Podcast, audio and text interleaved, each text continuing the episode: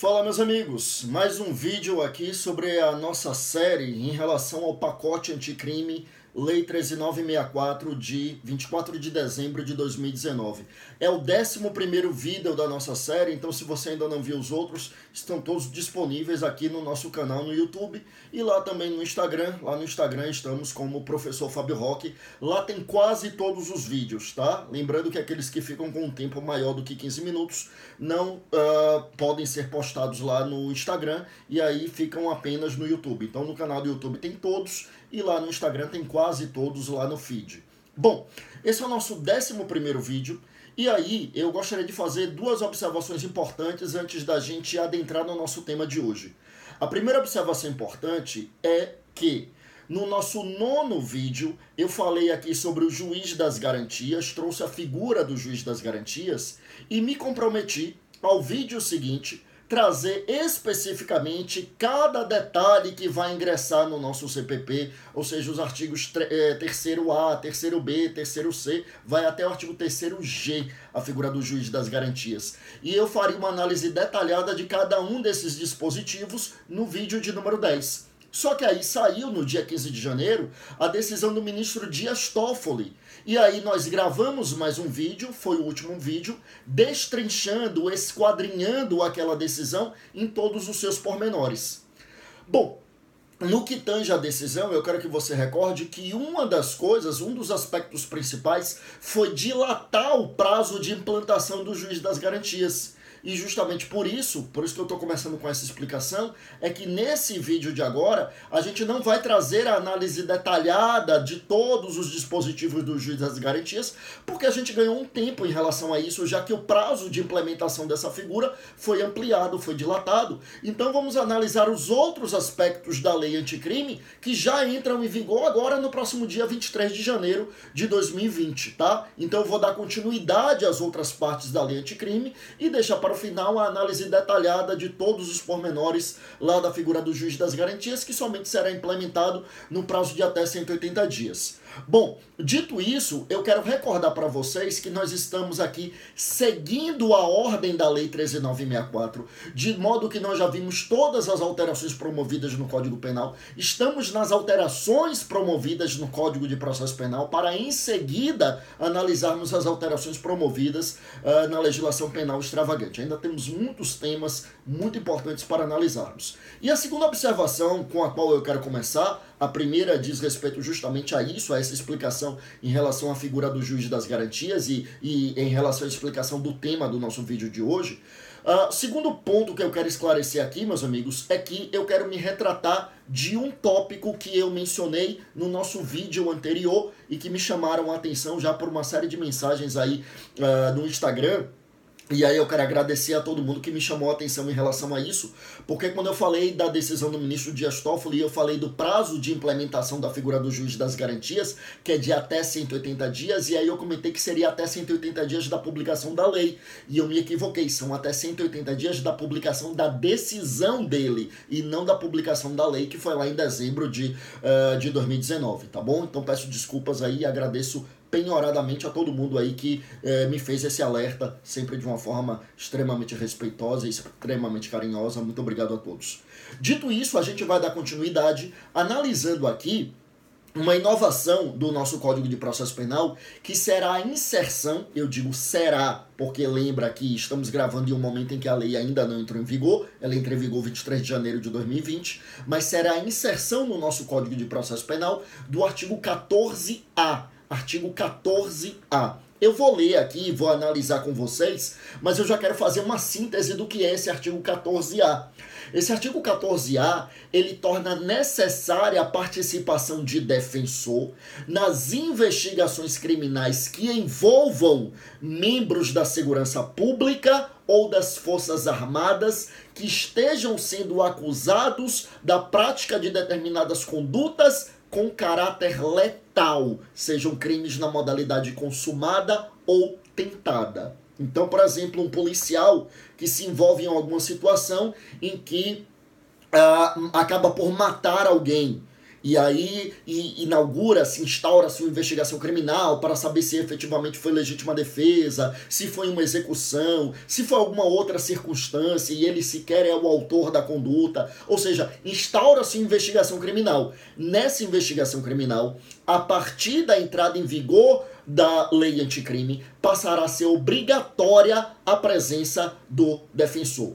Feita essa explanação, feita essa explicação, aí eu vou analisar com vocês os detalhes do artigo 14A e depois vou trazer alguns outros comentários relevantes ainda sobre esse dispositivo.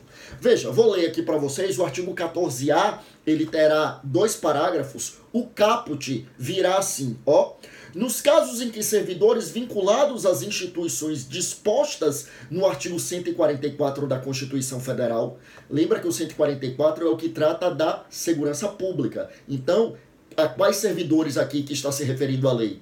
Policiais federais, policiais rodoviários federais, policiais rodoviários, uh, policiais, per, perdão, ferroviários federais, policiais civis, policiais militares, enfim, os policiais de um modo geral. E eu já comentei que isso também vai se aplicar aos membros das Forças Armadas. A gente vai ver daqui a pouquinho que é o parágrafo 6 desse artigo 140, é, desse artigo, perdão, 14A, tá? Eu falei que são dois parágrafos, aqui na verdade depois o terceiro, o quarto e o quinto foram vetados, e aí vai vir um parágrafo 6 Daqui a pouco a gente chega lá.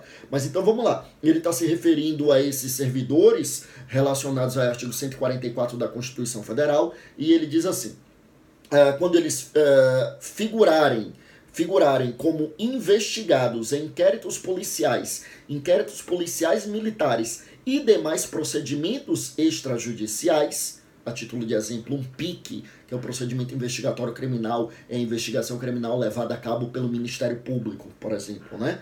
Aí prossegue o artigo 14A no caput dizendo assim: cujo objeto, objeto lembre da investigação, cujo objeto for a investigação de fatos relacionados ao uso da força letal praticados no exercício profissional de forma consumada ou tentada, incluindo as situações dispostas no artigo 23 do Código Penal, o indiciado poderá constituir defensor. Então vamos lá. Então, veja, aqui a questão do defensor é para as hipóteses em que membros da segurança pública e também das Forças Armadas estão sendo investigados. Eu tenho investigação criminal. Veja que aqui ele não está falando de processo disciplinar, ele está falando da investigação criminal. É verdade que ele fala de outros procedimentos extrajudiciais, mas como estamos no Código de Processo Penal, é razoável entender que são as investigações de caráter criminal. Tá? E aí, veja, eles estão sendo investigados por fato relacionado ao uso de força letal. Então não valeria para outras investigações, um abuso de autoridade, por exemplo. Uso de força letal, consumada ou tentada. E aí diz aqui, mesmo aquelas incluídas no artigo 23 do Código Penal. Artigo 23 do Código Penal é aquele que trata das hipóteses de excludentes de ilicitude, tá? O estado de necessidade, a legítima defesa, o estrito cumprimento de um dever legal e o exercício regular de direito estão lá nos três incisos, são quatro hipóteses distribuídas em três incisos do artigo 23 do Código Penal.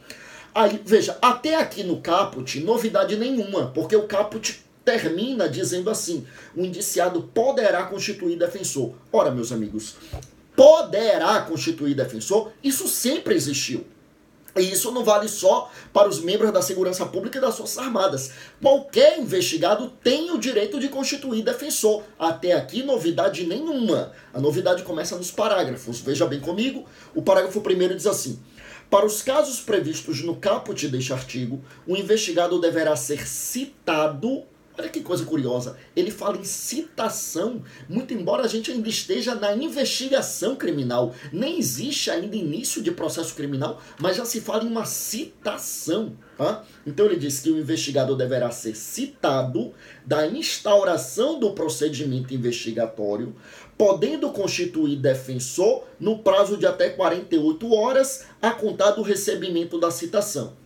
Aqui a gente já tem uma novidade importante que é essa citação da instauração de investigação criminal. Isso não existe para os demais investigados. Não existe isso de citar. Aliás, é, é estranho citar, já que citar é o ato de comunicação processual que perfectibiliza a relação jurídica processual, chamando o réu ao processo.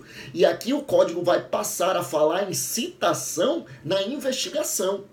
E veja que aqui, como eu disse, já é uma novidade, porque até então não existia isso de citar investigado em investigação, não existia. Ainda mais citar com prazo de 48 horas para que ele venha constituir defensor. Essa já é uma grande novidade aqui do nosso CPP. Novidade lembrando que só vai valer para as hipóteses em que o investigado é membro das Forças de Segurança Pública ou das Forças Armadas e que o fato investigado diga respeito ao uso letal da força em sua modalidade consumada ou tentada, ainda que envolvendo as causas excludentes de licitude. Tá? Bom, mas veja, eu disse que isso já é uma grande novidade, mas a maior novidade vem no parágrafo 2. O parágrafo 2 vem diz assim: Esgotado o prazo disposto no parágrafo 1 desse artigo, que é aquele prazo de 48 horas da citação para que ele constitua defensor, aí o parágrafo 2 prossegue dizendo assim: então, esgotado o prazo disposto no parágrafo 1 desse artigo, com ausência de nomeação de defensor pelo investigado, a autoridade responsável pela investigação deverá intimar a instituição a que estava vinculado o investigado à época da, ocorrência dos fatos, para que essa, no prazo de 48 horas, indique defensor para a representação do investigado. Ou seja, ele investigado, que é membro das Forças de Segurança Pública ou das Forças Armadas, ele foi citado para constituir o defensor em 48 horas. Ele não constitui, vão intimar a instituição dele a Polícia Civil, a Polícia Federal, a Polícia Rodoviária Federal, vão intimar a instituição dele para que a instituição dele nomeie defensor. É por isso que eu reforço aquilo que eu disse no começo do vídeo, em que eu disse que passa a ser obrigatória a presença do defensor, porque mesmo que o investigado não nomeie, a instituição dele será intimada para fazer essa nomeação. É verdade que a lei não previu aqui as consequências para a hipótese em que a instituição não faz a nomeação. Não houve previsão em relação a isso. Mas parece-nos muito claro esse parágrafo segundo, no sentido de que a instituição deve nomear um defensor para acompanhar esse caso. Só para a gente finalizar, o parágrafo 6 que eu já antecipei, ele vem então, como eu disse, o parágrafo 3 quarto e quinto foi vetado. Para, esses parágrafos tratavam da nomeação preferencial da Defensoria Pública. E aí o veto é, presidencial é, foi dizendo que, na verdade, não, que seria muito mais com as procuradorias judiciais do que com as defensorias públicas. Mas o que nos importa, já que houve um veto em relação a isso, no que nos importa, o parágrafo 6 ele diz assim: as disposições constantes deste artigo se aplicam aos servidores militares vinculados às instituições dispostas no artigo 142 da Constituição Federal, desde que os fatos investigados digam respeito a missões para garantia da lei e da ordem. Né?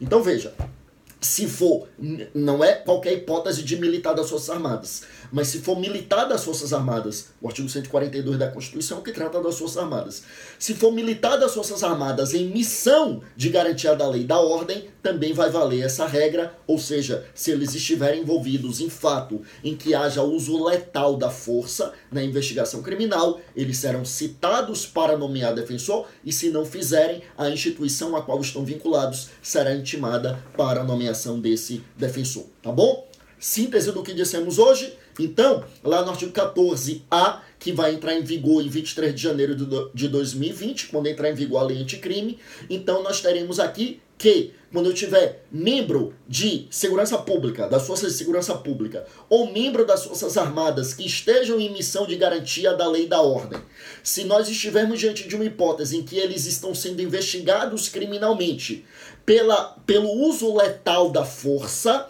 seja na modalidade consumada ou tentada, e claro que eles precisam estar no exercício da função pública. Nesse caso, meus amigos, ainda que haja fortes indícios de que eles tenham atuado ali uh, no estrito cumprimento do dever legal ou, ou, ou, ou numa legítima defesa, enfim, nas causas excludentes de ilicitude, o fato é que deverá ser nomeado um defensor. Eles serão citados para nomear defensor no prazo de até 48 horas, e se não fizerem, a sua instituição será intimada para que nomeie esse defensor, tá bom? Então essa grande novidade aí em relação à investigação criminal. A gente encerra aqui mais um vídeo e a gente volta com outros vídeos fazendo esse grande comentário sobre a lei anticrime. Encerro por aqui, mais uma vez foi um prazer, fiquem com Deus, até a próxima.